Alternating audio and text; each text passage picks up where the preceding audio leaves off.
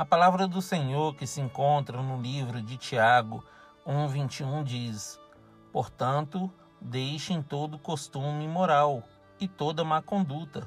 Aceitem com humildade a mensagem que Deus planta no coração de vocês, a qual pode salvá-los.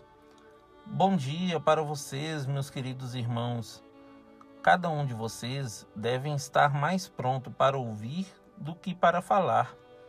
Não fiquem irados com facilidade.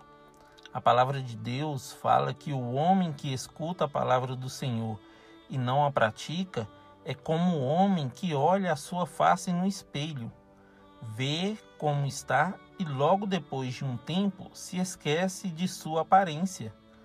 Não engane você mesmo, meu irmão. Quando ouvir ou ler a palavra do Senhor, coloque tudo em prática pois no livro de Hebreus 4,12 diz: Pois a palavra de Deus é viva e poderosa e corta mais do que qualquer espada afiada dos dois lados.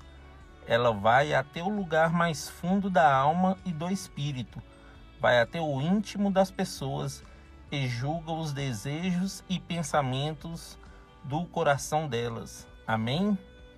Esta palavra traz paz aos corações, queridos, e a mensagem de Deus traz salvação. Que Deus abençoe você, sua casa e toda a sua família.